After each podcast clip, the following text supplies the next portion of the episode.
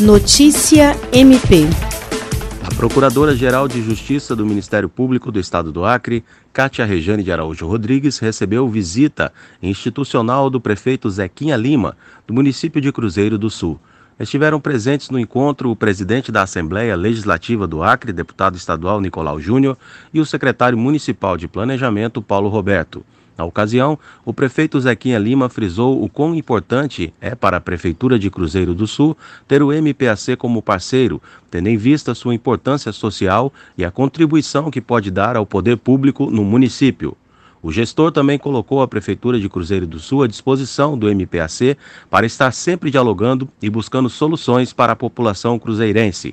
A PGJ agradeceu a visita e também colocou o MPAC à disposição da gestão municipal da segunda maior cidade do estado.